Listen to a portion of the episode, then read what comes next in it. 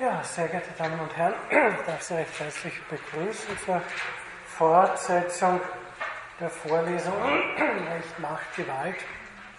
Ich hoffe, Sie können mich akustisch gut wahrnehmen. Meine Stimme ist etwas angeschlagen, aber ich habe mir gedacht, ich will das nicht nochmal verschieben. Ich hoffe auch, Sie hatten nette Ferien, erholsame.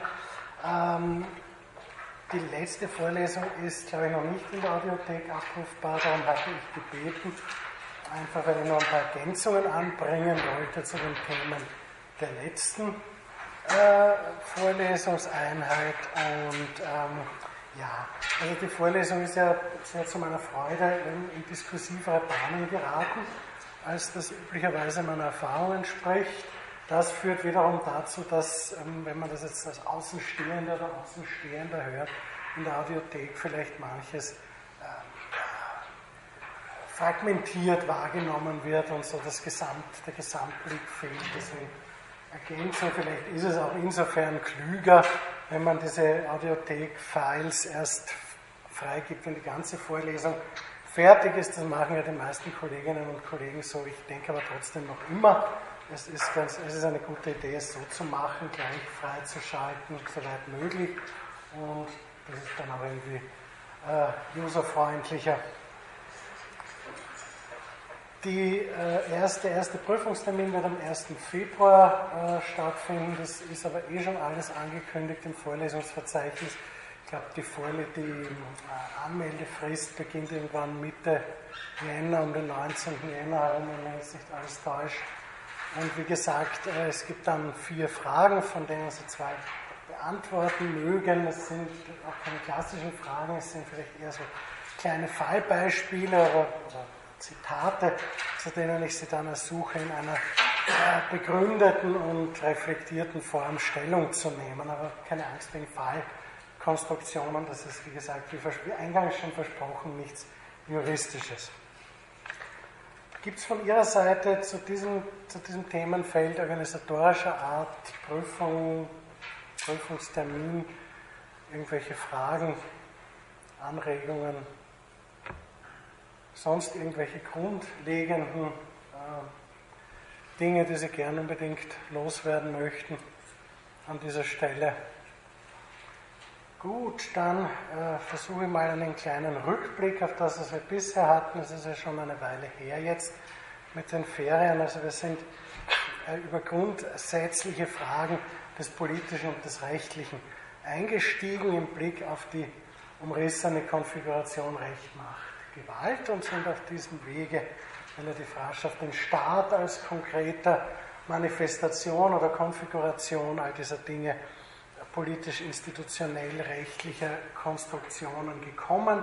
Auch äh, nicht nur die Genese, das Hervorbringen von Recht, sondern auch dessen Durchsetzung wird ja seit der frühen Neuzeit zumindest äh, maßgeblich dem Staat zugerechnet. Es gibt zwar andere rechtserzeugende und rechtsdurchsetzende Institutionen, supranationale Organisationen, aber im Moment ist das äh, Paradigma gewissermaßen das Konzept des Staates, dem haben wir uns näher gewidmet, sind dabei insbesondere auf das Souveränitätskonzept gekommen, das ja hier sehr konstitutiv ist.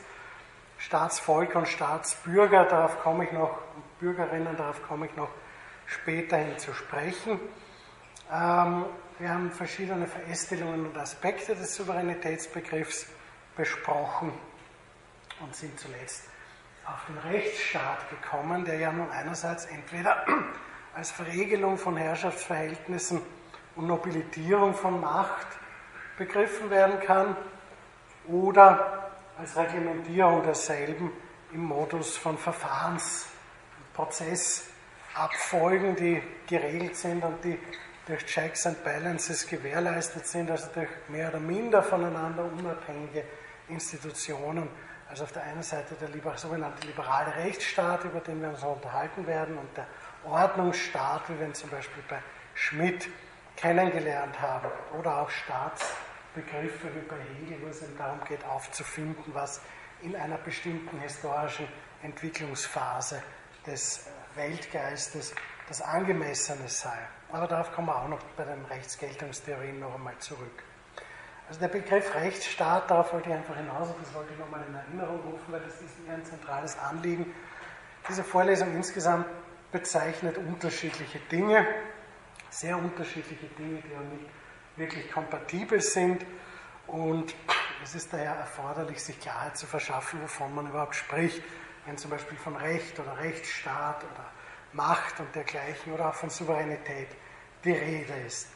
Weil eben gerade im Rechtsbereich und im Bereich des Politischen in einem nicht trivialen Sinn Dinge nicht selbsterklärend sind, sondern vielleicht aus historischen und systematischen Zusammenhängen heraus erklärt werden können, vor allem auch ideengeschichtlichen, aber eben nicht aus sich selbst heraus sich erklären und vor allem die Begriffsverwendung nicht so präzise ist und keineswegs formalsprachlich, dass sie hinreichend determiniert wäre, um nicht unterschiedliche Deutungen zuzulassen. In diesem Kontext des Rechtsstaates bin ich ja dann auch schon auf Rechtsgeltungsfragen zu sprechen gekommen. Wir sind da leider ein Weilchen bei Kelsen hängen geblieben, oder leider, weiß ich nicht. Ich hatte, nicht so, ich hatte es nicht so intensiv geplant, aber das Interesse war entsprechend da. Ich finde das auch gut so. Und ähm, weil das ein sehr signifikanter, sehr pointierter Ansatz ist, der im juristischen Denken ja auch vielfach ähm, Resonanz gefunden hat, nicht nur in Österreich.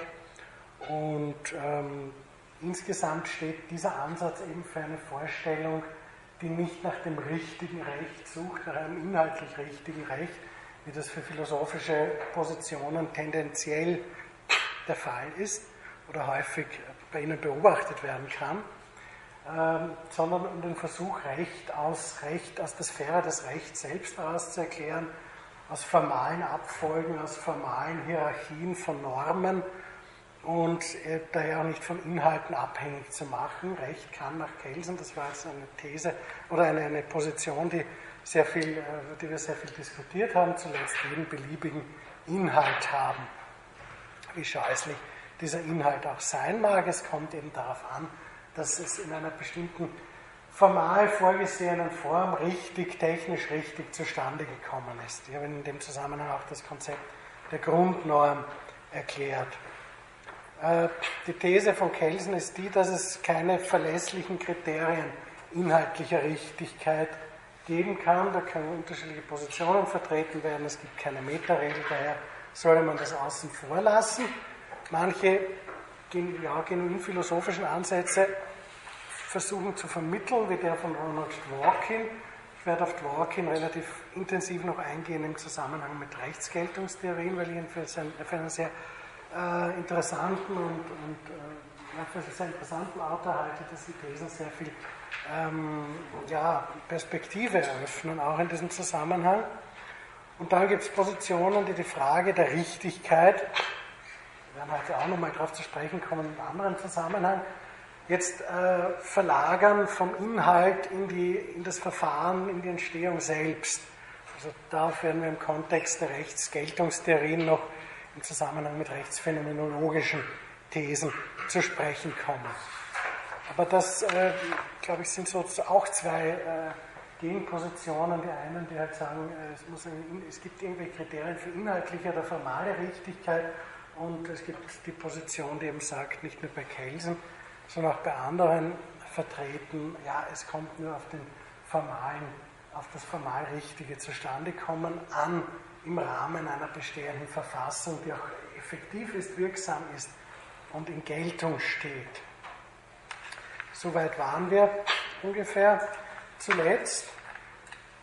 Da wir ja jetzt relativ viel äh, Bereich Souveränität und jetzt auch Rechtsgeltungstheorien uns schon aufgehalten haben und ich annehme, dass es bei den Rechtsgeltungstheorien noch ein Weilchen dauern wird, äh, wenn wir nächstes Mal den Staat, den endgültig verabschiedet haben sollten, also dass dieses Staatsthema äh, durchhaben, soweit meine, ähm, mein, mein Programm betrifft, äh, könnte es sein, dass das Gerechtigkeitsthema auf der Strecke bleibt. Ich hoffe nicht ganz. Ich hoffe, wir haben ja noch mit der heutigen Einheit noch insgesamt vier, dass wir es in der letzten Vorlesungseinheit zumindest dahin bringen, ein paar grundsätzliche Überlegungen zum Bereich Gerechtigkeit anzustellen, äh, der ja auch mit den Fragen von Ethik und Moral in Relation zum Recht zu tun hat.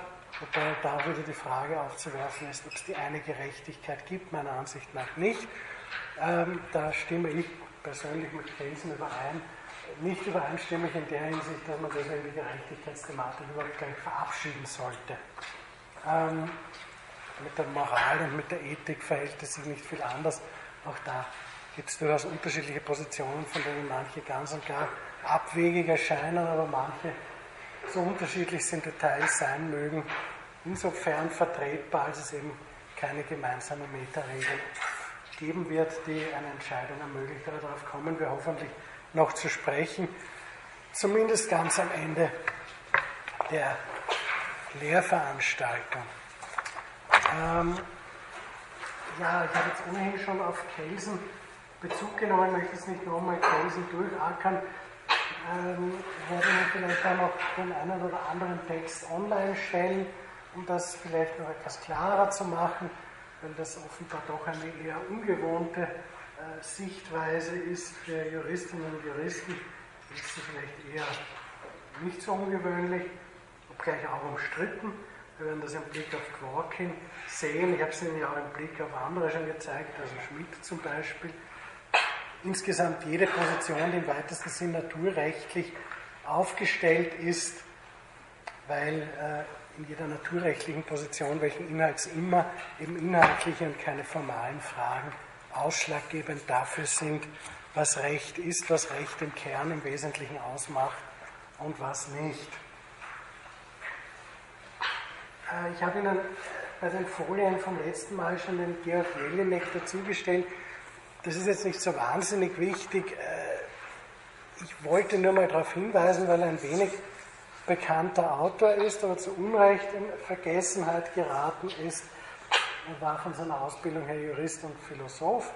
Er hat dann auch sich für ähm, Rechtsphilosophie und Staatsrecht habilitiert, an verschiedenen Universitäten zuletzt an der Universität Heidelberg tätig, hat von 1851 bis 1911 gelebt und war da, hat also auch eine rechtspositivistische Position vertreten, mit der sich Kelsen eben kritisch auseinandergesetzt hat und gemeint, äh, naja, so einfach ist das nicht mit dem, äh, mit dem Recht, das einfach nur formal zustande kommt, sondern das sind auch soziale Aspekte, die zu berücksichtigen sind. Und die Frage, ob Recht eben akzeptiert wird oder nicht hat Recht als ethisches Minimum, auf das man sich äh, gerade einmal einigen kann in einer Gesellschaft, betrachtet und die Geltung äh, des Rechts hängt nicht nur von der Durchsetzbarkeit ab und von der formalen Geltung, von der formal, vom formal Richtigen zu, zustande kommen, sondern auch von der Anerkennung. Und das hängt damit zusammen, dass äh, Jelinek anders als Kelsen den Staat nicht bloß als Rechts äh, rechtliche Institution und Institution zur Erzeugung und Durchsetzung von Recht betrachtet hat, sondern auch als eine soziale Veranstaltung. Insofern geht für ihn Geltung eben nicht nur auf formale Kriterien zurück, aber auch Jelinek äh, gilt eben als Rechtsphilosoph, ah, nein, als, als Rechtspositivist, Entschuldigung, und äh, vertritt insofern äh, eine weniger auf formalen Aspekten aufruhende Position als Kelsen, sondern fragt auch nach der Anerkennung. Wir haben letztes Mal schon angerissen und das, äh, ja, also, was sind die, die möglichen Vorzüge rechtspositivistischer äh, Rechtsbetrachtung? Darüber haben wir auch diskutiert. Äh, von Ihrer Seite aus gab es wenig ähm, ähm, da war die Position eher nicht die, dass das besonders äh, vorzugsbehaftet ist. Äh, ich finde schon, es hat schon äh, verschiedene äh, sehr äh, brauchbare und sehr hilfreiche Facetten auch. Erstens geht es davon aus, dass Recht etwas ist, das Menschen machen, jede rechtspositivistische Position, also ob es die von Jelinek, von Kelsen oder später die von Hart ist, auf die komme ich nochmal zurück. Zusammenhang mit den Rechtsgeltungstheorien, dann unabhängig vom Staat. Äh, Recht ist nicht etwas, das man nicht beeinflussen, das man nicht ändern kann, sondern es ist prinzipiell veränderlich, es ist etwas menschlich hervorgebrachtes äh, Problem. Ähm, eine, Rechtsordnung, die mal in Kraft ist und die auch anerkannt wird, also je nachdem, wo man halt steht dann, ähm, wovon das abhängig äh, sein soll und die evidente moralische Probleme aufwirft, kann schwer ähm, so behoben werden. Nicht? Das kann man nachträglich, kann man natürlich sagen, aus rechtspositivistischer Sicht, ich weiß gar nicht, ob das jemals so angewandt worden ist, so und das Recht der Jahre, weiß ich nicht, 1938 oder 1933 bis 1945 war Unrecht, das ist alles nichts und das hat damals war das auch schon Unrecht. Das wäre eine Position, die man aus rechtspositivistischer Sicht machen, einnehmen könnte und damit zwar nicht ungeschehen machen, aber diejenigen, die sich als ähm, Ausübende und Ausführende dieser früheren Rechtsordnung betätigt haben, nachträglich zur Verantwortung ziehen. Das bringt weitere Schwierigkeiten mit sich. Erstens verunmöglicht es jede Form von Rechtssicherheit, weil man ja jederzeit damit rechnen muss, dass das, was heute rechtens ist, morgen schweres Unrecht ist und man dafür auch zur Verantwortung gezogen werden kann. Und zwar egal, was das ist. Auf der anderen Seite ähm, ist es schwer, eine ganze Rechtsordnung rückabzuwickeln. Also wir haben letztes Mal die Frage auch gehabt, wie das jetzt ist, ob Recht nicht irgendwie auch in der Lage ist, äh, soziale Machtverhältnisse zu korrigieren oder äh, zumindest zu entschärfen. Das wäre auch meine These mit dem, äh, mit dem Rechtsstaat, mit dem liberalen Rechtsstaat insgesamt. Wir sind aufs Arbeitsrecht gekommen ich weiß nicht, ob ich das erwähnt habe, der, die Diskussionen um den Brexit führen in Großbritannien ja auch dazu, dass man fragt, welche Rechtsnormen der EU sind jetzt äh, zu beseitigen. Und das ist relativ schwierig, weil eben sehr viel ähm, äh, Recht, das im United Kingdom auch beschlossen worden ist, äh, ursprünglich auf EU-Recht zurückgeht. Das zu entwirren ist relativ schwierig äh, weil das eben so verflochten ist. Und jetzt äh, sagt man, naja, äh, setzt man halt dort an, wo es äh, am leichtesten geht, wo also evidentermaßen der größte Gehalt an EU-Rechtsmaterie vorhanden ist. Und siehe da, das ist im Arbeitsrecht und im Sozialrecht, weil eben äh, aus, der, aus der britischen Rechtstradition heraus das keine großen Anliegen waren, sondern eher die Stützung und Förderung äh, der sogenannten freien Wirtschaft und des Marktes. Das hat die Maggie Thatcher ja nicht erfunden, sondern äh, auf, auf ältere Positionen zurückgegriffen, die eigentlich recht, äh, recht stabil verankert waren, auch im, im Rechtsverständnis äh, im äh, britischen. Und jetzt gibt es also eine recht offene Diskussion darüber, dass man dort eigentlich ansetzen könnte und das raus expedieren könnte diese äh, verwerflichen, also diese, diese äh, ohnehin äh, dem englischen Recht nicht oder dem britischen Recht nicht entsprechenden EU-rechtlichen Regelungen zum Arbeits- und Sozialrecht. Äh, was tatsächlich passiert bei solchen Veränderungsprozessen ist, dass von diesen alten Rechtsordnungen, die eine Zeit lang in Geltung und in Kraft standen, immer irgendwas überbleibt. Also wenn Sie zum Beispiel an das NS-Recht denken und das, die Veränderungen, die, das, die der sogenannte Anschluss an, an, an, an das äh, Deutsche Reich 1938 mit sich gebracht hat, dann werden Sie feststellen, dass da relativ viel Rechtsmaterie überlebt hat. Äh, die Neugründung der Republik im Jahr 1945. Man hat zwar die Dinge, die ideologisch besonders belastet waren und evidentermaßen belastet waren, entfernt und pro futuro entfernt, man hat nachträglich äh, ex ante wenig bis gar nichts geändert und man hat vieles bis vor wenigen Jahren äh, beibehalten oder zum Teil auch noch. Also zum Beispiel irgendwann einmal äh, mit der Juristerei zu tun hatten, wird dann vielleicht das Handelsgesetzbuch untergekommen sein. Also das ist deutsches Recht, das war immer schwierig, weil das mit dem österreichischen Zivilrecht gar nicht kompatibel war.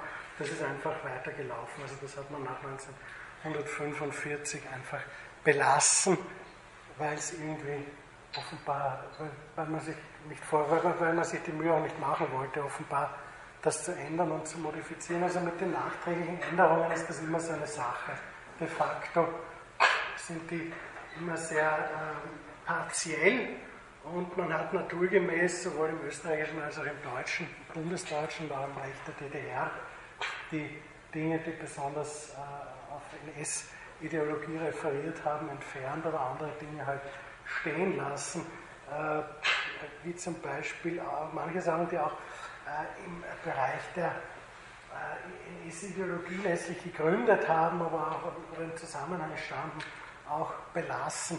Also zum Beispiel die eugenische Indikation bei Schwangerschaftsabbrüchen schon vor der sogenannten Fristenlösung, was jetzt gar nicht äh, bewerten will, das ist eine, eine, eine Position, die eben aus den 1920er Jahren, aus den, aus den medizinischen Diskursen dieser Zeit stammt, äh, erb, erblich belastete äh, Personen gar nicht erst ähm, in den, also so, äh, erblich belastete Föten gar nicht in, den, in, die, äh, in die weitere Entwicklung äh, der Menschwerdung zu entlassen und äh, da auf, auf dieser Basis eine hygienische Indikation eines Schwangerschaftsabbruchs zu gründen. Das war lang im österreichischen Strafrecht auch eine Facette, eine Möglichkeit, einen Schwangerschaftsabbruch legal durchzuführen, äh, jenseits der Fristenlösung, auch und vorher schon. Also, äh, ohne das jetzt irgendwie in diese Diskussion erst einsteigen zu wollen, aber äh, man sieht daran, es ist so wahnsinnig leicht nicht mit dem nachträglich wird dann irgendwas geändert und dann vielleicht noch sogar für früher wird das auch noch als verwerflich eingestuft und was die Leute früher gemacht haben. Also das, das ist eine theoretische Position, die dem Rechtspositivismus inheriert. Man könnte Recht in jede Richtung, in jede zeitliche Dimension verändern. Man kann das, was gestern Recht war, nachträglich zu Unrecht erklären, rechtsrichtig und die äh, Personen, die mit diesem Unrecht als Unrecht geltenden Konstrukt zu tun hatten, verfolgen. In der Praxis passiert das relativ selten. Im Gegenteil, Recht, das einmal irgendwie in Kraft tritt und irgendwie in Geltung tritt, hat auch eine gewisse Persistenz.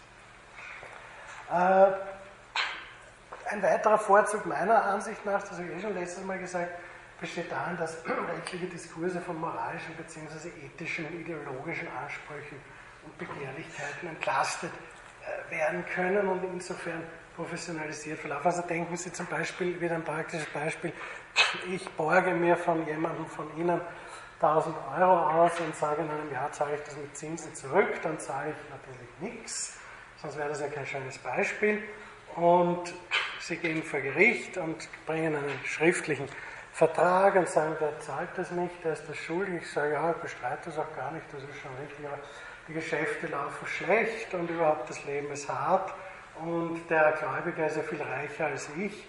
Das kann ich auch nachweisen. Das wäre ja völlig ungerecht, wenn ich jetzt da was zahlen müsste an so einen reichen Menschen, wo sich doch meine Verhältnisse in der Zeit, wo dieser Vertrag gelaufen ist, so stark verändert haben. Äh, wenn man das jetzt ernst nimmt und sagt, okay, man bewertet das jetzt moralisch und sagt, äh, ist das gerecht? Und vielleicht kommt jemand zu dem Schluss, das ist nicht gerecht. Das ist ein Mensch, der da vielleicht unverschuldet in Not geraten ist und Schwierigkeiten hatte, ihm zurückzuzahlen, der vielleicht eins von drei Autos verkaufen musste oder so, weil die 1000 Euro hätte er vielleicht noch, keine Ahnung. Äh, das kann man dem nicht zumuten, das ist äh, ethisch nicht vertretbar. Dann äh, wird es schwierig mit dem Handel und dem Wandel insgesamt, weil dann wird keiner mehr was herborgen, schätze ich einmal, weil das Risiko, dass man das dann gar nicht mehr zurückkriegt, einfach viel zu hoch ist. Insofern ist das zwar so, dass Rechtsnormen immer mit irgendwelchen moralischen, ethischen, ideologischen Vorstellungen zu tun haben, auf ihrer Basis entstanden sind und auch auf ihrer Basis angewendet werden. Darüber darf man sich ja keine Illusionen hingeben. Anders als bei uns gibt es in den Vereinigten Staaten äh, ganze äh, wissenschaftliche Disziplinen, die sich mit Richtersoziologie und Richterinnensoziologie beschäftigen und Psychologie. Aber im Grunde genommen von der Theorie her wäre das entkoppelt und das bringt nicht nur Nachteile. Ähm, damit einher geht auch die Möglichkeit dessen, was Kelsen selbst äh, immer äh, beansprucht hat für sich, nämlich äh, das Recht zu verwissenschaftlichen und zu entmythologisieren. Man kann das Ganze ein bisschen ähm, provokanter äh, fassen, wie das ein äh, sehr prominenter Kollege von der Juridischen Fakultät hier in Wien gemacht hat, Clemens Jablona, in einem Aufsatz äh, Shylocks Recht, wo es eben hauptsächlich um die Beschneidungsdebatte geht, die damals im Schwange war vor zwei Jahren, aber er setzt eben an beim Kaufmann von Venedig und bei dem Shylock, der ja immer so als Zerrbild einer antijüdischen und antisemitischen Provenienz gesehen wurde und den man auch so sehen kann. Aber im Grunde genommen ist das alles ein bisschen ähm, differenzierter und subtil auch lesbar. Und Shylock passiert ja folgendes: Er stützt sich auf das positive Recht der Stadt Venedig sozusagen mit seinem Anspruch, dem äh, Antonio, glaube ich, ein Pfund Fleisch herauszuschneiden aus dem Körper, wenn er seine Schulden nicht bezahlen kann. Und ähm, geht dann davon aus, dass das jetzt ähm, irgendwie äh, eine Basis ist für einen, für einen Vertrag. Und ähm, er wird sozusagen overruled dann, äh, indem man sagt, naja, das ist äh, erstens, also darf er, darf er zwar rausschneiden, aber darf das Blut eines venezianischen Bürgers nicht vergießen. Und die Argumentation der Gegenseite ist dann halt schon sehr stark die, dass auf Gerechtigkeitserwägungen und so weiter Bezug genommen wird, wenn man sich die ganze, die ganze Genese anschaut, wie überhaupt zu diesem Schuldverhältnis gekommen ist, ist das halt auch sehr fraglich, wie das, ob man das ernst nehmen kann, da mit den Gerechtigkeitserwägungen, die in diesem Zusammenhang eingeführt werden. Im Grunde genommen, und deswegen habe ich Ihnen dieses Zitat gebracht, ist es aber so, dass es Bevölkerungsgruppen immer gegeben hat oder historisch gegeben hat, zum Teil noch immer gibt, vielleicht nicht in, unserer, in unserem Kulturkreis momentan, aber in anderen auf jeden Fall, wo es rechtliche also schon auf der formalrechtlichen Ebene Diskriminierungen gibt. Mit diesen Diskriminierungen kann man sich vielleicht irgendwie arrangieren, weil man sie kennt, weil man weiß, äh, worauf man achten muss und weil man weiß, wo eventuelle Hintertüren und Schlupflöcher sein könnten.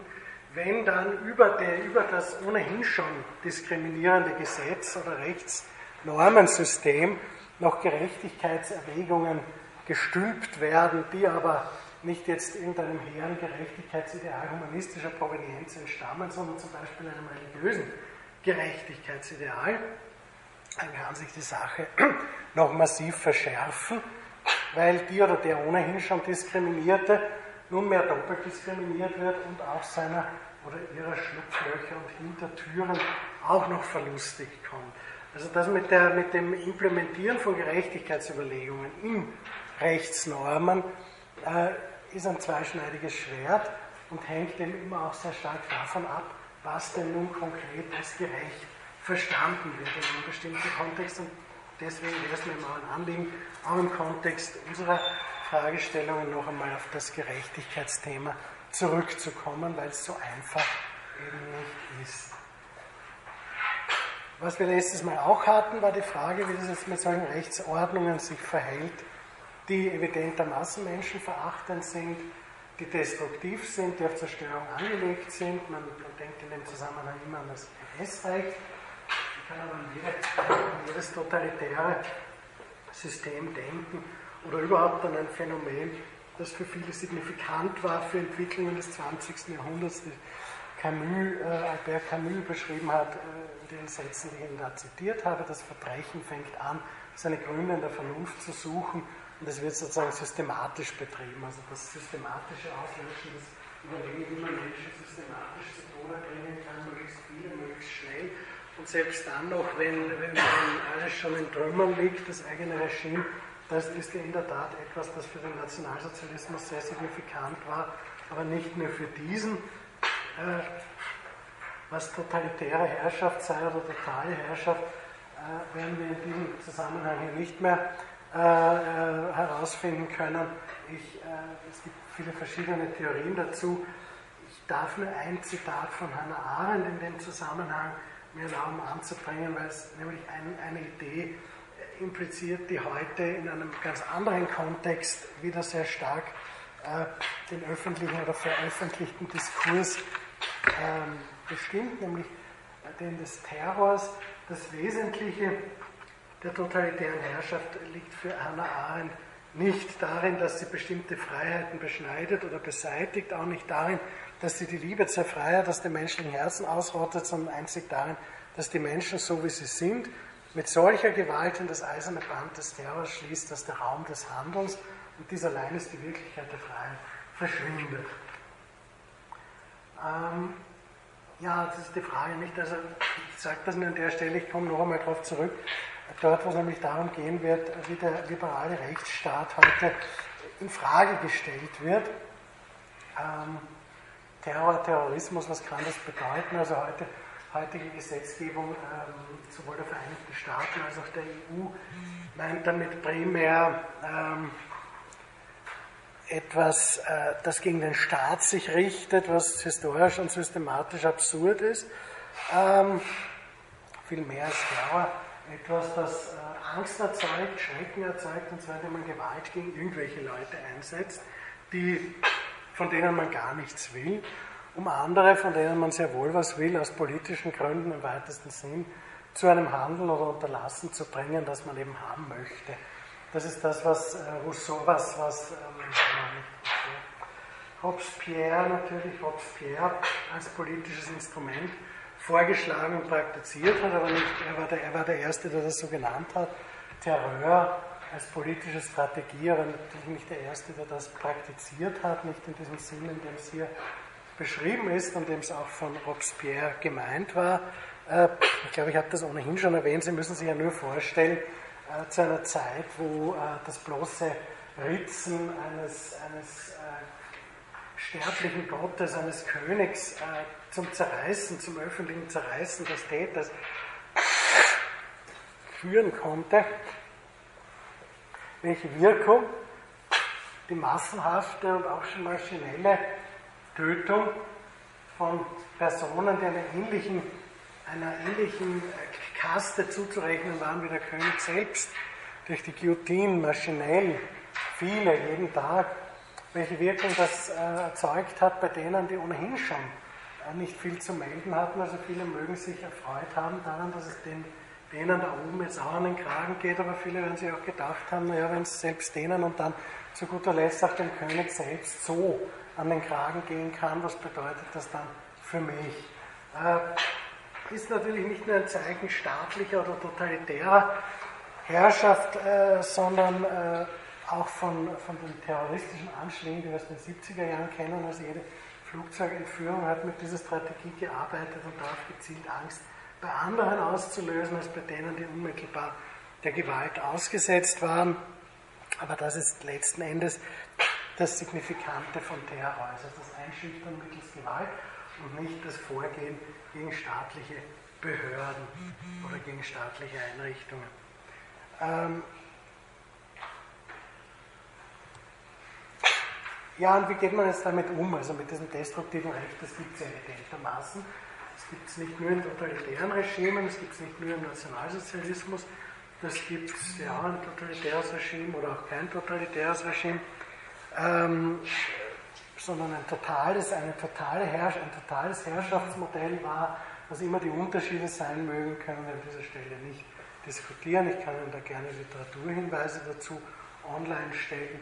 Auf jeden Fall war es ein Regime in diesem Sinn, ähm, den äh, Hannah Arendt da angesprochen hat. Also das ist ja nichts, was, was jetzt ein rein theoretisches oder, oder spekulatives Problem ist die Frage, wie man damit umgehen kann, mit diesem äh, mörderischen Recht. Also man kann, das, das, das eben hochgradig destruktiv ist.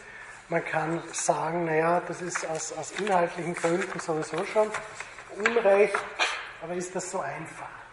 Und ein bekanntes Beispiel geht auf Gustav Radbruch zurück, auf einen Aufsatz aus dem Jahr 1946, Gesetzliches Unrecht und übergesetzliches Recht wo er eben der Ansicht, die Ansicht vertreten hat, ja, es kann eben nicht alles, das formal rechtsrichtig als Recht zustande gekommen ist, auch als Recht gelten, sondern da muss man sich dann nachher nicht überlegen, ob das jetzt Recht war und wie man damit umgeht, ob man da jetzt nachträglich was verändert oder nicht, sondern es ist einfach so, dass das gar kein Recht gewesen ist, weil das bestimmte Grenzen überschritten hat.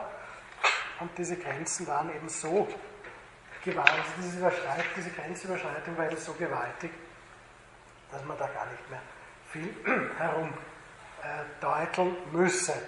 Es geht um einen Konflikt zwischen Gerechtigkeit und Rechtssicherheit. Ich habe schon darauf referiert. Also wenn jetzt irgendjemand in einer, in einer Rechtsordnung, in einer bestimmten Rechtsordnung ein bestimmtes Verhalten setzt, das dort von ihm verlangt wird oder eines unterlässt, äh, dass er gezwungen ist oder sie gezwungen ist zu unterlassen, ähm, verlässt sich dann auch darauf, dass das zumindest ähm, vor der Hand einmal als Recht gilt und dass es später ähm, dann nicht geahndet wird. Das ist nicht nur im Kontext des Nationalsozialismus so, das war dann auch, und da war dann eigentlich der, der größte tatsächliche Anwendungsbereich der Radbruchschen Formel in der bundesdeutschen Justiz nach 1991, nach der Vereinigung der beiden deutschen Staaten im Kontext der sogenannten Mauerschützenprozesse gegeben, wo man ähm, also gegen die äh, Soldaten der, der, der, der Polizeieinheiten, die die Grenzen zu sichern hatten in der DDR und dann auf Republikflüchtige geschossen haben, genau die Radbruchsche Formel zur Anwendung gebracht hat und die dann auch strafrechtlich damit beleidigt NS-Täter und Täterinnen hat man mit dieser Formel eher wenige belangt und zur Strecke gebracht, aber darauf komme ich gleich. Ich erzähle Ihnen nur, was der, der Inhalt dieser Formel ist. Also soll, diese, dieser Konflikt soll sich dahingehend lösen lassen, dass das Positive der Satzung und Macht gesicherte Recht auch dann den Vorrang hat, wenn es inhaltlich ungerecht und unzweckmäßig ist. Also prinzipiell geht für Radbruch, Radbruch war Rechtsphilosoph und Staatsrechtstheoretiker, ging also das Konzept der Rechtssicherheit vor, die Leute sollen sich verlassen können.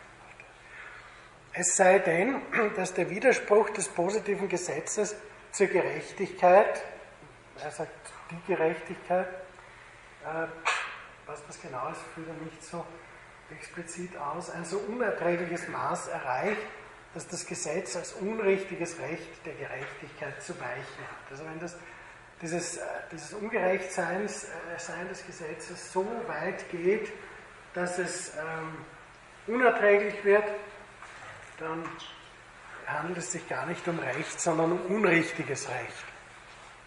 Also nicht Recht gewissermaßen. Es ist unmöglich, eine schärfere Linie zu ziehen zwischen den Fällen des gesetzlichen Unrechts und den trotz unrichtigen Inhalts dennoch geltenden Gesetzen eine andere Grenzziehung aber kann mit aller Schärfe vorgenommen werden. Kern der Gerechtigkeit, äh, wo Gerechtigkeit nicht einmal erstrebt wird, wo die Gleichheit, die den Kern der Gerechtigkeit ausmacht, bei der Setzung positiven Rechts bewusst verleugnet wurde, da ist das Gesetz nicht etwa nur unrichtiges Recht, vielmehr entbehrt es überhaupt der Rechtsnatur. Denn man kann Recht, auch positives Recht, gar nicht anders definieren, denn als eine Ordnung und Satzung, die im Sinn nach bestimmt ist, der Gerechtigkeit zu dienen. An diesem Maßstab gemessen sind ganze Partien nationalsozialistischen Rechts niemals zur Würde geltenden Rechts gelangt. Das ist zweifellos eine sehr sympathische Position. Das würde ich aber sofort unterschreiben, nur man muss berücksichtigen, dass man halt hier bestimmte Annahmen trifft, die auch nicht besonders ähm, präzise gefasst sind. Also wenn Gleichheit äh, den Kern von Gerechtigkeit ausmacht und mehr sagt er nicht, das ist relativ wenig, dann muss man sagen, ja, also das hatten wir auch schon zu Beginn, habe ich Sie darauf hingewiesen, das sind so die klassischen Parameter Gleichheit und Autonomie. Wenn das vorliegt, dann soll also Gerechtigkeit gegeben sein, schon bei Aristoteles ist das so, aber was heißt das im Detail? Das heißt oft sehr unterschiedliches und kann sehr unterschiedliches heißen. Gleichheit genauso wie Gerechtigkeit selbst. Und mit der Autonomie verhält es sich auch nicht anders. Ich komme auf die Autonomie noch äh, zumindest einmal zu sprechen, äh, um zu zeigen, dass das halt auch eine Position ist, die, äh, oder ein, ein, ein, Anspruch ist, der so einfach nicht zu fassen ist und auch so einfach nicht zu verabschieden ist, wie manche verabschieden wollen. Aber Gleichheit, mit der Gleichheit ist es auch so, nicht? Also Gleichheit oder gleiche Gerechtigkeit oder gleiches Recht äh, sind unterschiedliche Dinge.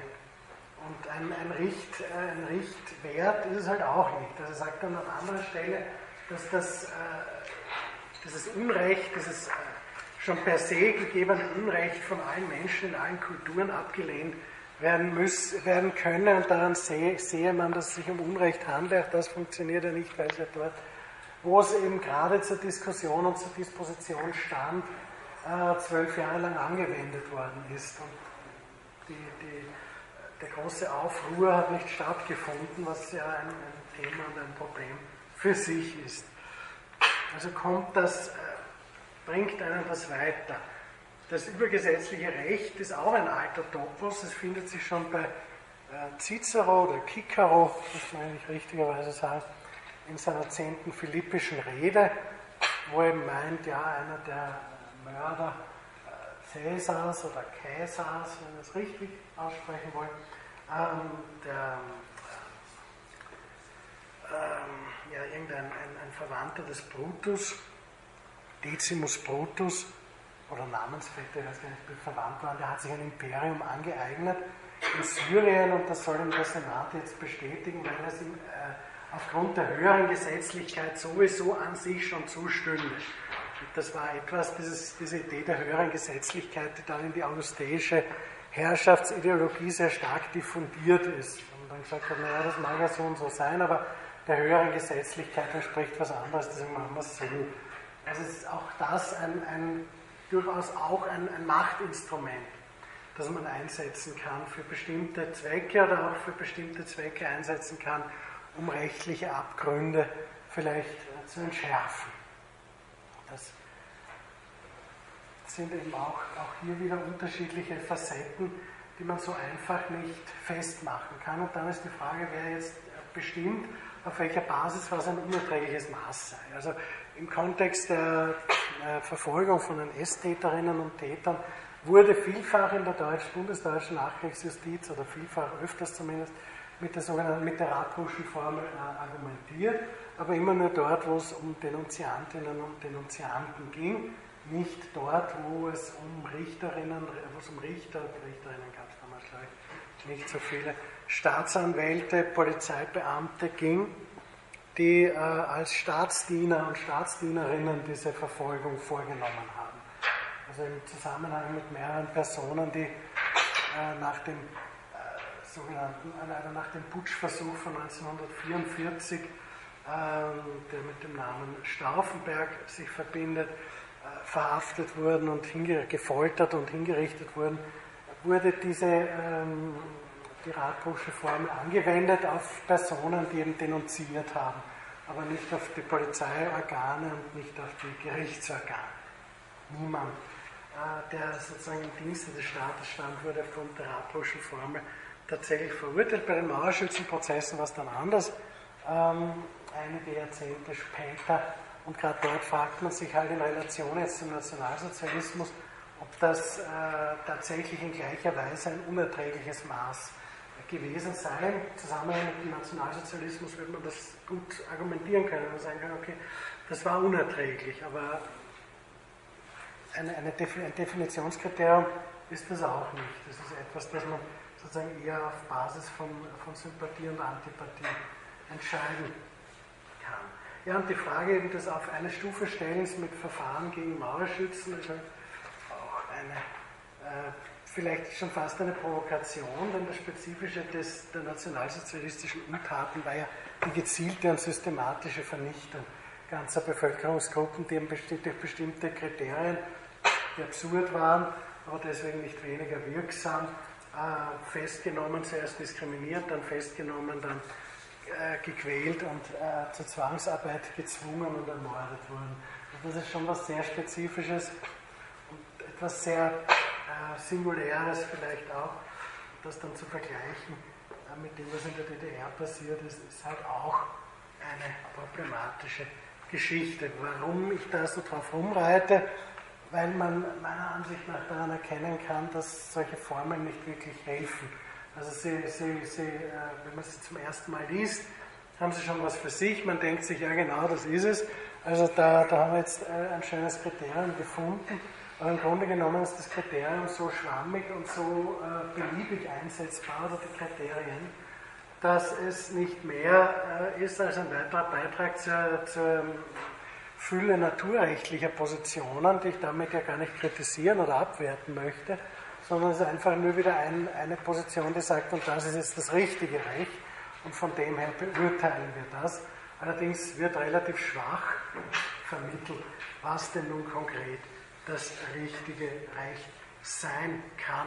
Eine andere Möglichkeit, mit solchen Dingen umzugehen, die ich da jetzt etwas flapsig immer als mörderisches Recht bezeichne, äh, könnte man das, was Ronald Dworkin, aber auch andere als moralische Rechte bezeichnet haben. Äh, Ernst Tugendhat hat das im deutschsprachigen Bereich vertreten, dort ist das aber eher etwas, das man eben auch wieder aus einer ethischen Position oder moralischen Position, äh, Ethik und Moral sind nicht dasselbe. Ich hoffe, ich kann darauf noch eingehen im Zusammenhang mit den Gerechtigkeitsfragen.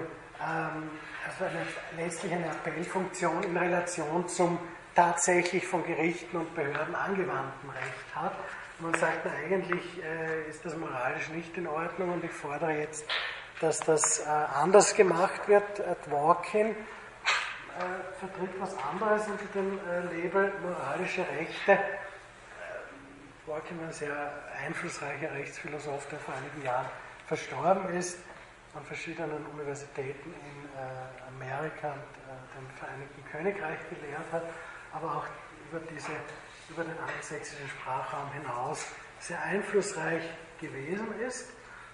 Und der vertrat nun die Auffassung, dass es zur Aufgabe des Regierens gehöre, moralische Rechte durch Bestimmungen des geschriebenen Rechts und Gerichtsentscheidungen zu definieren, das heißt offiziell zu erklären, welcher Umfang moralischen Rechten im Recht beigemessen wird.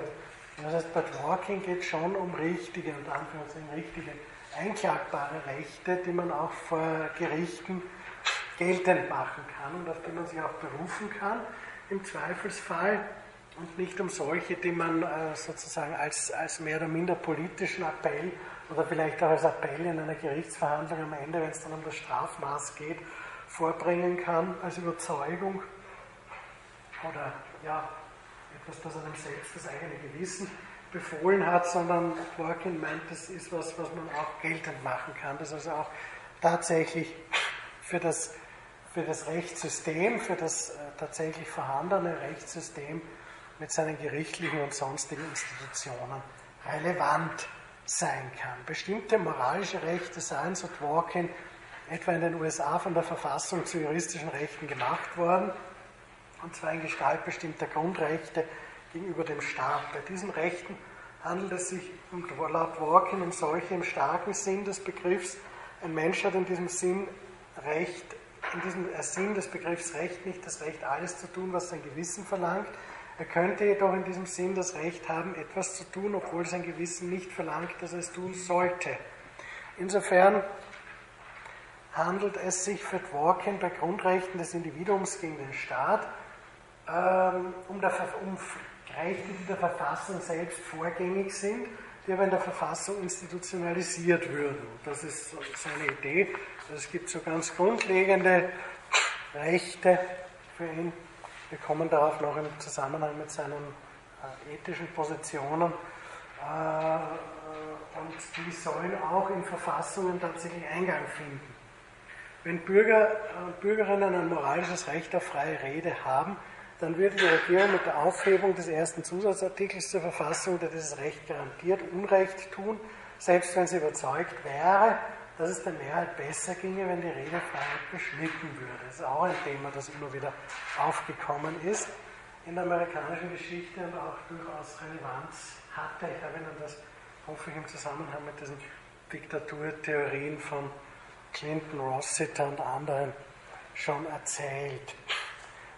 Die Bezugnahme auf Moral Rights spielt im Sinne von Rechten, die noch nicht positiviert sind, ähm, in dieser Diskussion, auf die Dworkin referiert, keine unwesentliche Rolle.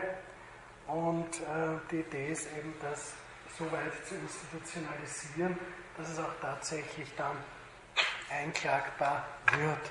Äh, ob, das, ob das etwas hilft, so im, im Rückblick, ist auch eine Frage, äh, stellt wahrscheinlich vor das ein ähnliches Problem, geht aber zumindest von bestehenden, äh, wie soll man sagen, institutionellen Fassungen von Recht aus und behauptet nicht etwas, das sozusagen im Recht gar nicht immanent ist, sondern das von außen an es herangetragen wird, politisch oder ideologisch, sondern äh, versucht auch aus dem Recht selber etwas herauszudestillieren, was über momentan irgendwo geschriebenes Recht vielleicht hinausgeht, also irgendwelche Verfassungsbestimmungen, die vielleicht äh, für größere Rechtsgemeinschaften gelten oder dergleichen mehr. Aber Sie sehen die Lösung, die rechtliche Umgangsweise mit dem Recht, das destruktiv und zerstörerisch ist, ist relativ schwierig. Und letzten Endes äh, sind solche Lösungen dann immer solche, die durch politische Entscheidungen getroffen werden müssen oder werden können, durch rechtliche eher weniger. Und ähm, komme in dem Zusammenhang dann auch gleich auf ein Rechtsstaatskonzept, nämlich das von Habermas, das auch äh, Recht und Staat verpflichtet, aber anders als Kelsen zum Beispiel nicht auf einer rein formalen Basis, aber auch nicht jetzt auf einer inhaltlich determinierten Basis derart zu sagen, naja, folgende Inhalte machen halt richtiges Recht aus und müssen in einem adäquaten Rechtsstaat umgesetzt werden, sondern Habermas zielt eher auf Verfahrensweisen, die in einer bestimmten Art und Weise äh, abgewickelt werden sollen. Gibt es an dieser Stelle irgendwelche Fragen zu dem, was ich Ihnen bisher erzählt habe? Bitte. So zum Beispiel so vorgehen, das nicht auch prinzipiell zusammen mit den unterschiedlichen Rechtssystemen im angelsächsischen und internationalen US-amerikanischen Bereich, wo Gleichsonderrecht anhand von Einzelfällen tatsächlich nicht mehr Recht interpretiert, sondern Recht schafft? Ja, das ist die Frage. Also ich bin da eher skeptisch, weil äh, bei uns gilt die Vorstellung, wir haben was ganz anderes, nicht? wir schauen ins Gesetz hinein und dann wissen wir es. Äh, tatsächlich verhält es sich aber so, dass äh, Entscheidungen von Höchstgerichten eigentlich in der ganzen, im ganzen kontinentaleuropäischen Rechtswesen keine bindende äh, Rolle spielen. Also das, was ein Höchstgericht sagt, bindet die unteren Instanzen in aller Regel nur für den Fall, den es betrifft. Tatsächlich verhält es sich aber so, und zwar in, in, derartig äh, steigender Tendenz, dass auch sehr viele Juristinnen und Juristen das ganz scheußlich finden und sie das ganz furchtbar finden und meinen, äh, eine Interpretation darf überhaupt nichts anderes sein, als den wahren Willen des Gesetzgebers herauszufinden, wobei ich mir ja schon erlaubt habe, eine gewisse Skepsis anzumerken, was das sein soll, der Gesetzgeber und sein wahrer Wille. Also nur das darf, darf eine Interpretation machen selbst die, also wie der, wie der vor einigen Jahren äh, verstorbene Franz Bücklinski, in Österreich haben das eingeräumt, dass das eigentlich nicht mehr, faktisch nicht mehr zu halten ist. Also es gibt sehr wohl diese, diese Relevanz von Höchstgerichtsurteilen, nur man schreibt denen eher eine persuasive Wirkung zu, also die haben jetzt eine hohe Überzeugungskraft, äh, dass sich die unteren Instanzen daran anlehnen und anschließen und das machen, was die Höchstgerichte in vergleichbaren Fällen schon entschieden haben aber es hat keine formalrechtliche Bindungswirkung.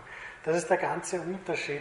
Äh, auch das Zusammensuchen der Rechtsmaterie, auf das Dworkin ja viel Zeit verwendet, weil für ihn ist jede Form von Rechtsanwendung eine Form von Interpretation und er unterscheidet auch unterschiedliche Weisen von Interpretation und für ihn ist Interpretation also nicht bloß jetzt die Ermittlung des wahren Willens irgendeines Gesetzgebers, sondern schon ein kreativer Akt. Und es muss dann zu einer Entscheidung kommen für ihn, also dieser dieser, dieser, diese Richterin oder dieser Richter, der, der, dem verlangt er dann schon übermenschliche Qualitäten ab. Nicht? Also vergleicht das dann auch gleich mit dem Herkules, was die da machen sollen, seiner Meinung nach. Und das fängt damit an, dass man sich das Rechtsmaterial zusammensucht und da wird jeder, jede und jeder äh, Juristin, Jurist in unseren Breiten sagen, nein, das brauchen wir nicht. nicht? Wir schauen uns RIS. Nur das Rechtsinformationssystem des Bundes, und das gibt es halt in Deutschland genauso in Frankreich, äh, auf EU-Ebene, naja, man findet sich dort einmal zurecht.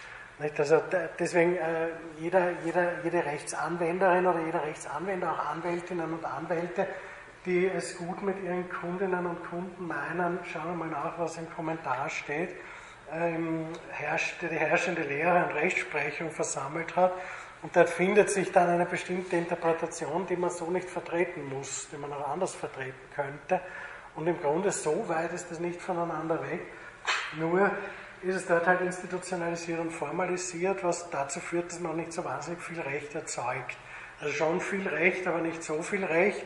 Ähm, wenn man dann gar kein Recht erzeugen kann, äh, wie, der, wie die, die, die, letzte äh, US-Regierung, weil man halt im Parlament, im, Parlament, im Parlament keine Mehrheit mehr hat, dann arbeitet man mit administrativen äh, äh Verordnungen und dergleichen mehr, hält sich damit irgendwie über Wasser. Also das geht auch. Auch kann jeder Präsident der Vereinigten Staaten deklarieren, wie er ein Gesetz anwendet und das bindet dann die Bundesverwaltung. Das kann völlig vom Wortlaut abweichen, es kann ihm diametral entgegenstehen. Also der jüngere Bush hat das exzessiv betrieben, Obama hat das aber aufgegriffen und hat das auch so gemacht.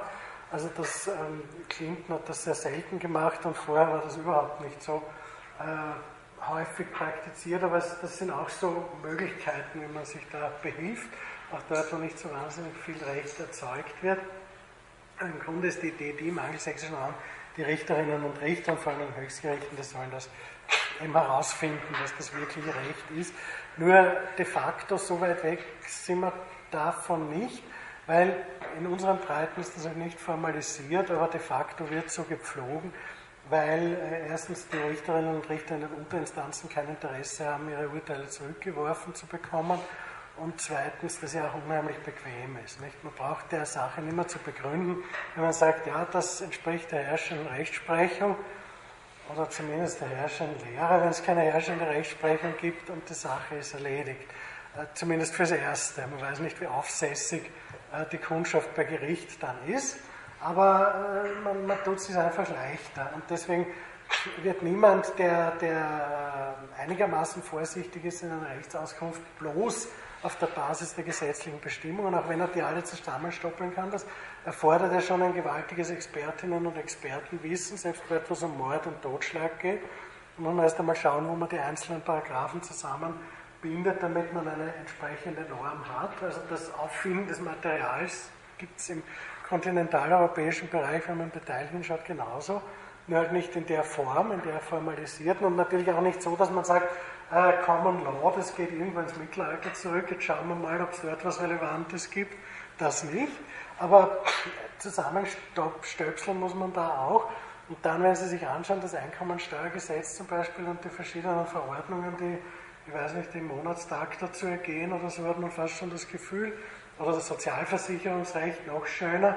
Äh, also da, da wird, man, wird man nicht jetzt den, den Kodex herausziehen und blättern und sagen, so ist es, dann wird man zumindest einen Kommentar heranziehen oder sonstige einschlägige Literatur und plötzlich sind es dann doch die Richterinnen und Richter, deren Meinung, deren Interpretation, und das ist ja auch der Punkt, auf den ich vorher schon hinaus wollte, die eine richtige Interpretation gibt es ja nie bei keinem Text. Das ist einmal ein formalsprachlichen Text, der derart zu determiniert ist, dass sie keine Abweichungen haben können.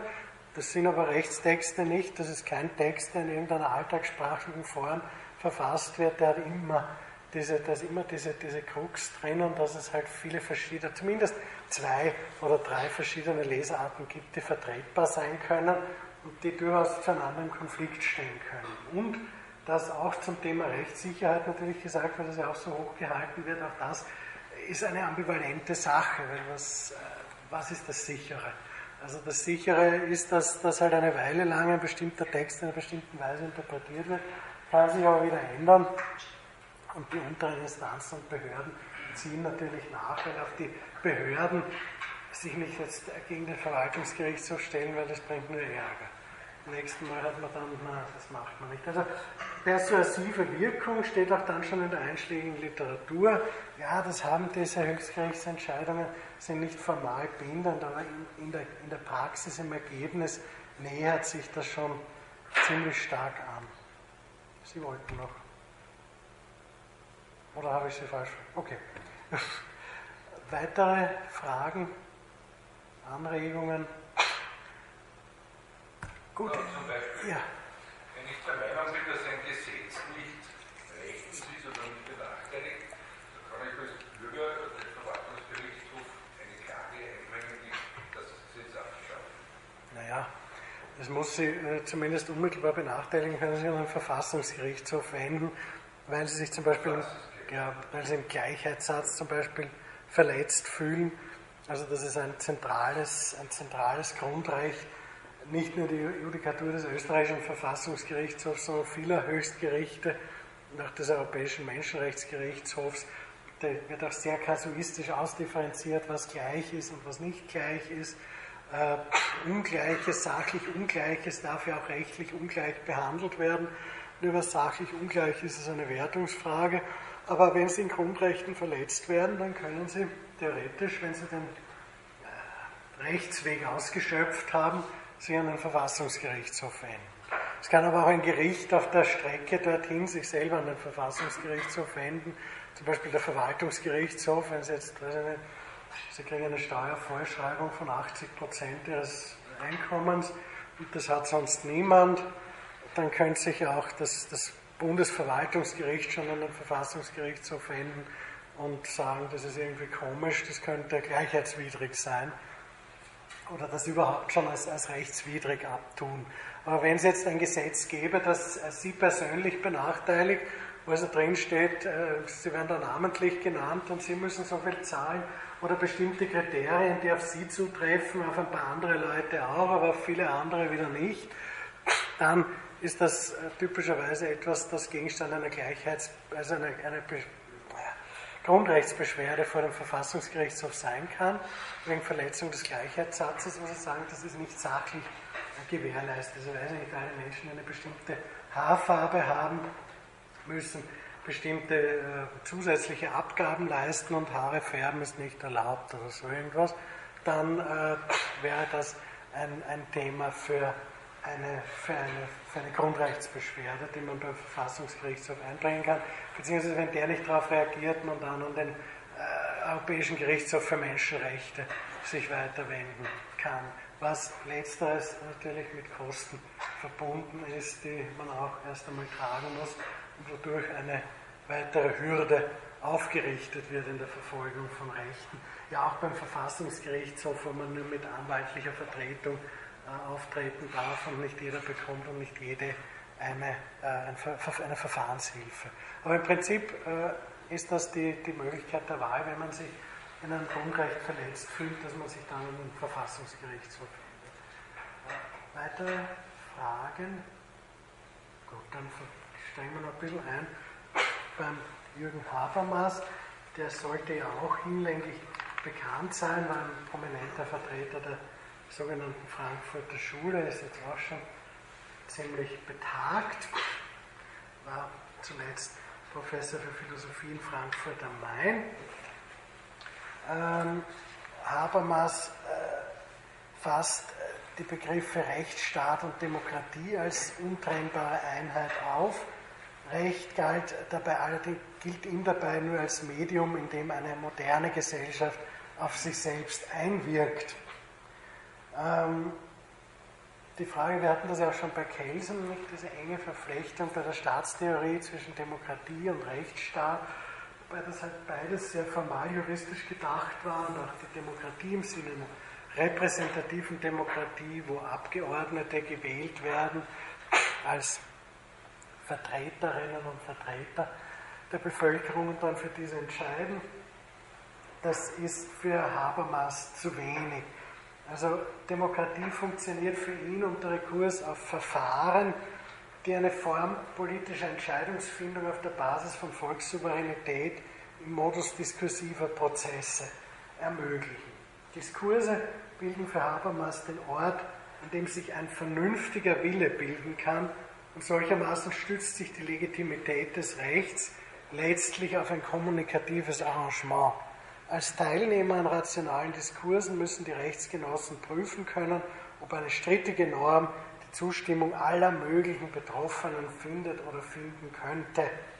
Legitimität bedeutet bei Habermas inhaltlich etwas grundsätzlich anderes als etwa bei Schmidt, wir haben das ja schon gehabt, nicht, also dieser Legitimitätsbegriff, der auch seine überrechtliche und übergesetzliche Funktion haben soll, im Wiener Kongress, in den Akten des Wiener Kongresses oder auch bei Karl Schmidt im Wiener Kongress legitime Herrschaft ist solche von Gottes Gnaden. Alles andere ist das, was sich irgendwelcher Pöbel ausgedacht hat und deshalb irrelevant. Ähm, das ist dann bloß legale Herrschaft. Für Kelsen fällt legal und legitim zusammen, da gibt es keinen Unterschied. Für Dworkin, wir werden das noch sehen, fällt es auseinander. Legitimität steht dann eher für etwas wie Akzeptanz, das, das kann akzeptiert werden. Äh, anerkannt angenommen werden oder auch nicht. Wenn es nicht angenommen wird, dann kann es für das legale Rechtssystem zu einer Krise werden, weil die Leute halt das Gefühl haben, sie werden von Gerichten fair behandelt oder wenn man schon das Gefühl haben muss, wie das ja auch in, in, in wissenschaftlicher Literatur mittlerweile äh, dargestellt wird, dass bei Verkehrskontrollen die Menschen mit dunkler Hautfarbe in den Vereinigten Staaten involviert werden, eine 50-50 Wahrscheinlichkeit besteht, diese auch zu überleben, dann äh, gerät die Akzeptanz des äh, Rechtssystems irgendwann unter Druck und es kommt zu ähm, ja, Konflikten, die dann auch möglicherweise gewaltförmig ausgetragen werden können, die möglicherweise auch ähm, auf der Basis der Vorstellung äh, eines, eines an sich legitimen, moralisch oder ethisch legitimen Widerstands äh, basieren können und die dann dazu führen können, dass das äh, legale System halt in einem mehr oder minder revolutionären Akt entsorgt wird. Das gab es ja zu verschiedenen Zeiten und in unterschiedlichen Zusammenhängen gelegentlich auch schon. Und insofern ist dieser Konflikt zwischen dem, was akzeptabel ist für eine Bevölkerungsmehrheit zumindest, und dem, was legal ist und vielleicht nicht mehr akzeptabel ist, äh, durchaus etwas, das Konflikte generieren kann. Für Habermas geht es um was anderes. Es geht um eine Referenz auf Grundrechte, die eine chancengleiche Teilnahme an Prozessen der Meinungs- und Willensbildung sichern sollen. Also Meinungs- und Willensbildung ist für ihn zentral, weil die vernünftigen Rechtsgenossinnen und Rechtsgenossen sollen sich ja im Rahmen einer resonierenden Öffentlichkeit zusammenfinden können und dort vernünftig über ihre Belange abstimmen können. Und zwar so, dass es fast schon im Sinne des alten Autonomiekonzepts ähm, äh, sich äh, ergeben soll, dass ich nur an solche Gesetze gebunden sein muss, denen ich auch zustimmen hätte können, zumindest. Das ist ein sehr, sehr hoher Anspruch eigentlich, äh, der, von dem viele behaupten, das sei gar nicht einlösbar unter den Auspizien einer modernen Massendemokratie. Habermas bezieht sich auf Kant, indem er meint, dass eine Vereinigung der Willkür eines jeden mit der Willkür aller anderen in das, was er als soziale Integration bezeichnet, wie auf der Grundlage normativ gültiger Regeln möglich sei. Diese müssten zugleich so beschaffen sein, dass sie unter dem moralischen Gesichtspunkt nach dem allgemeinen Gesetz der Freiheit die zwanglose, nämlich rational motivierte Anerkennung ihrer Adressaten und Adressatinnen verdienen. Rechtsansprüche dürfen nicht allein darauf gründen, dass sie auf der Grundlage von Zwangsbefugnissen durchgesetzt werden können, sondern müssen jederzeit auch ihres normativen Geltungsanspruchs wegen, also aus Achtung vor dem Gesetz befolgt werden können. Also durchaus auch nicht nur jetzt der Anspruch, die Leute sollen sich vernünftig äh, austauschen können und dann auf dieser Basis zu äh, begründeten Entscheidungen kommen, sondern auch äh, die Idee, nicht so ganz unähnlich wie bei Dworkin, wenn nicht so explizit, dass äh, das Ganze akzeptabel sein soll. Also das vielleicht etwas pathetisch ausgedrückt, er setzt das auch selber unter Anführungszeichen, eine Achtung vor dem Gesetz bestehe, das zu dessen Befolgung führen könne.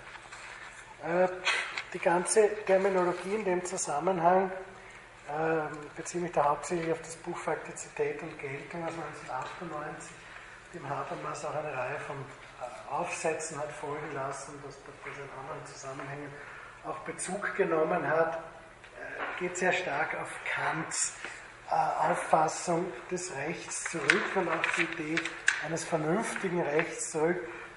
Und dieses wäre dann eine weitere Rechtsgeltungstheorie, auf die wir an dieser Stelle auch eingehen können. Ich versuche mal damit anzufangen.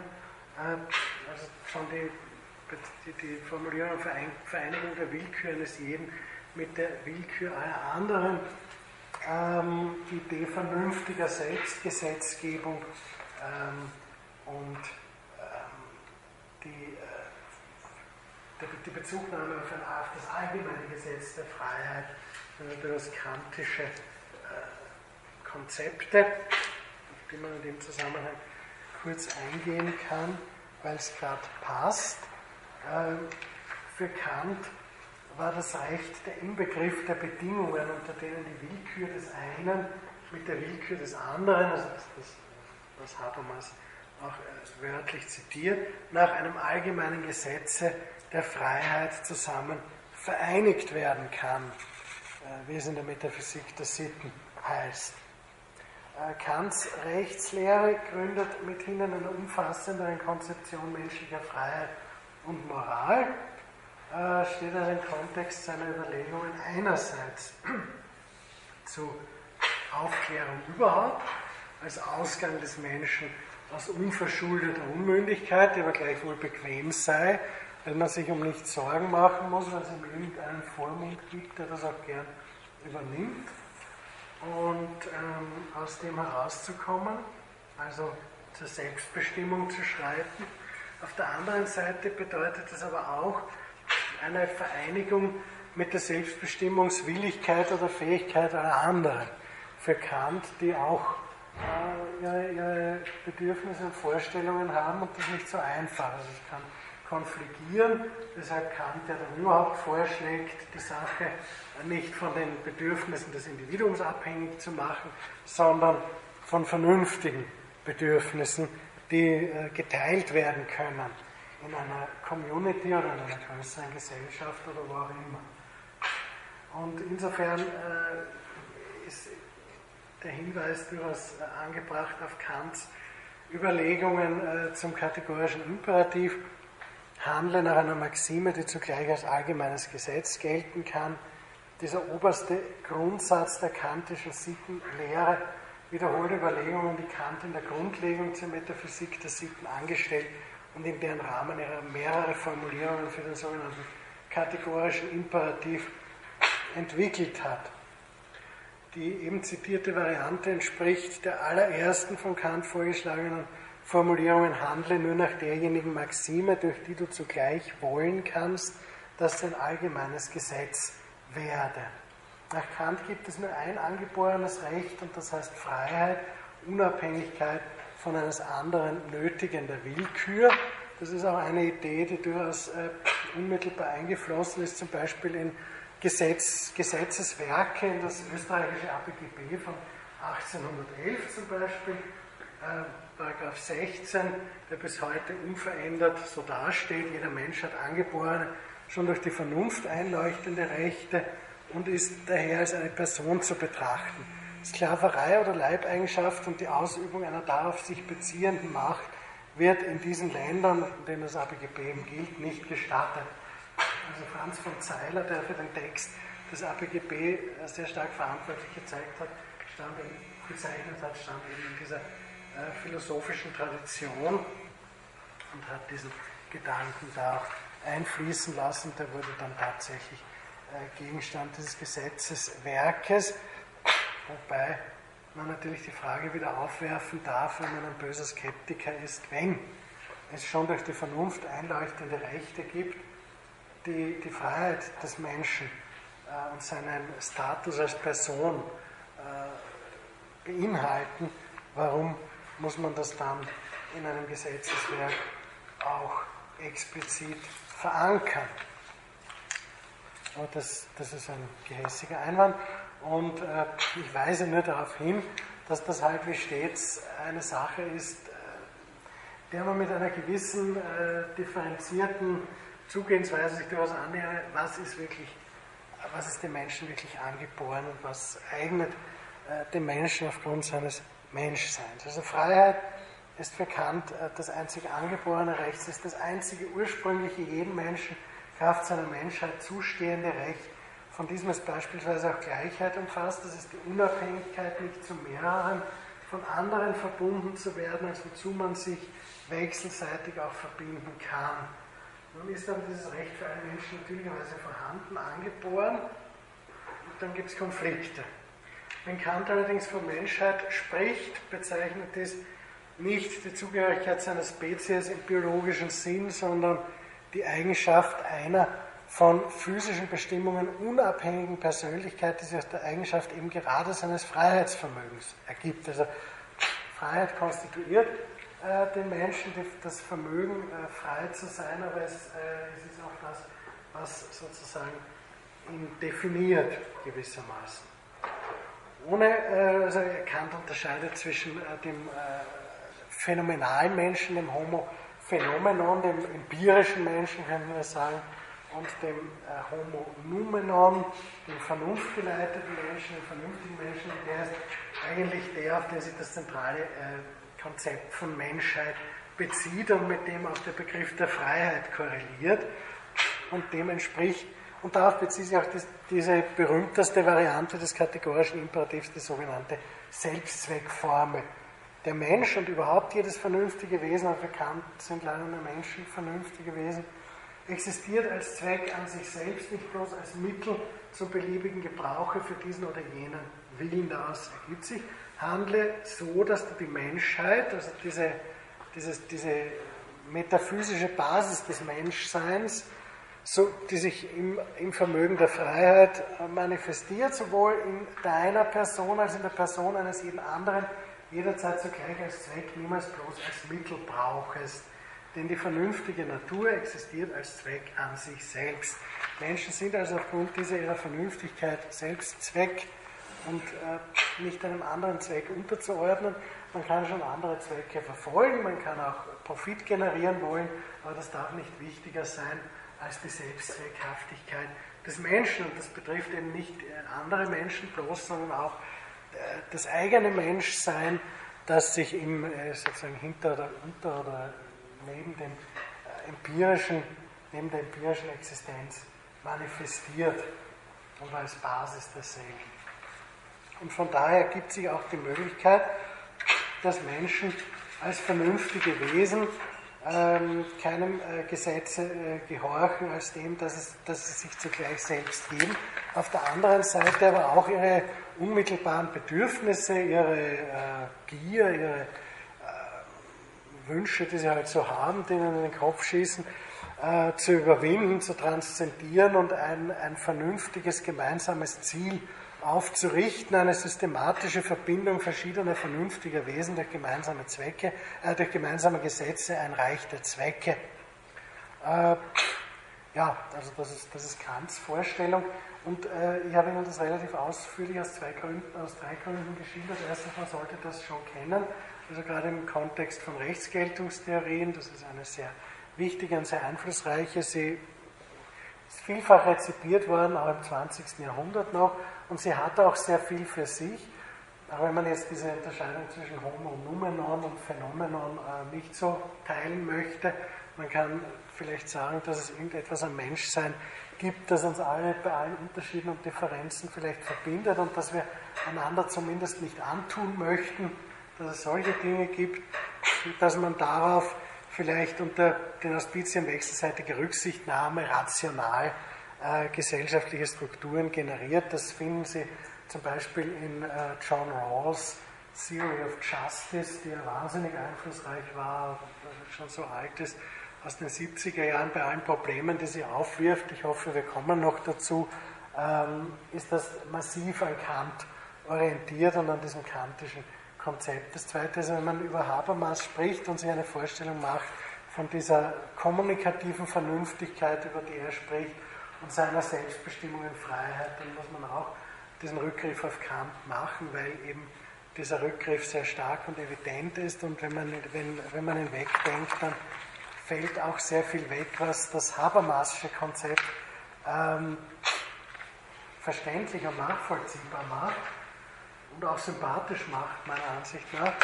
Äh, genauso sympathisch wie das von Kant. Das Problem ist, äh, glaube ich, und das ist der dritte Punkt, dass in all diesen Ansätzen, ob das jetzt Kant selber ist oder seine äh, Interpretinnen und Interpreten von äh, äh, ja, über, über Rawls, Nussbaum, Dworkin zum Teil, ähm, Habermas eben, viele in der zeitgenössischen äh, politischen Theorie und Philosophie doch eine gewisse Naivität auch an das, was äh, Menschen zugemutet werden kann oder was, was von ihnen erwartet werden kann.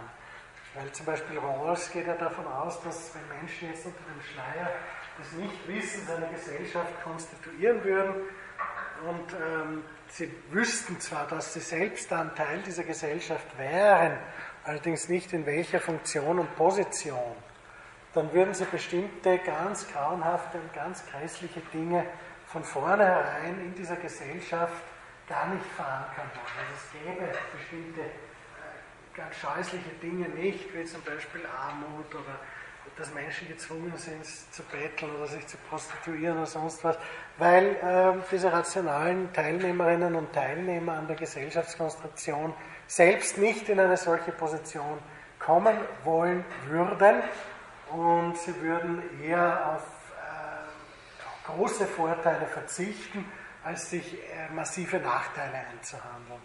Und er hat sich da auf frühe Positionen der Spieltheorie, also nicht mehr auf Kant, berufen. Allerdings spätere Positionen der Spieltheorie haben eher das bestätigt, was auch der, die allgemeine Alltagserfahrung nahelegt. Die meisten oder viele Leute gehen dieses Risiko halt ein es ist ihnen egal, weil sie gehen davon aus, dass es sie selber ohnehin nicht betrifft. Und wenn der Vorteil groß genug sein kann, der im Raum steht und der erlangt werden kann, dann äh, kümmert das Risiko nicht unbedingt. Das hängt dann eher wieder davon ab, wie die Meinungsbildung kanalisiert oder gesteuert wird. Äh, Menschen sind halt keine so rationalen Wesen, wie man sich das öfters wünschen würde. Ich würde an dieser Stelle auch im Hinblick auf meine immer mehr angeschlagene Stimme äh, zum Ende kommen. Wir werden nächstes Mal mit Habermas weiter tun und uns dann in Richtung des liberalen Rechtsstaates mehr und mehr bewegen. Gibt es an dieser Stelle irgendwelche Fragen, Einwände, Kritikpunkte, Diskussionswünsche? Falls nicht, dann darf ich für Ihre Aufmerksamkeit danken und Ihnen noch einen schönen Abend. Danke sehr.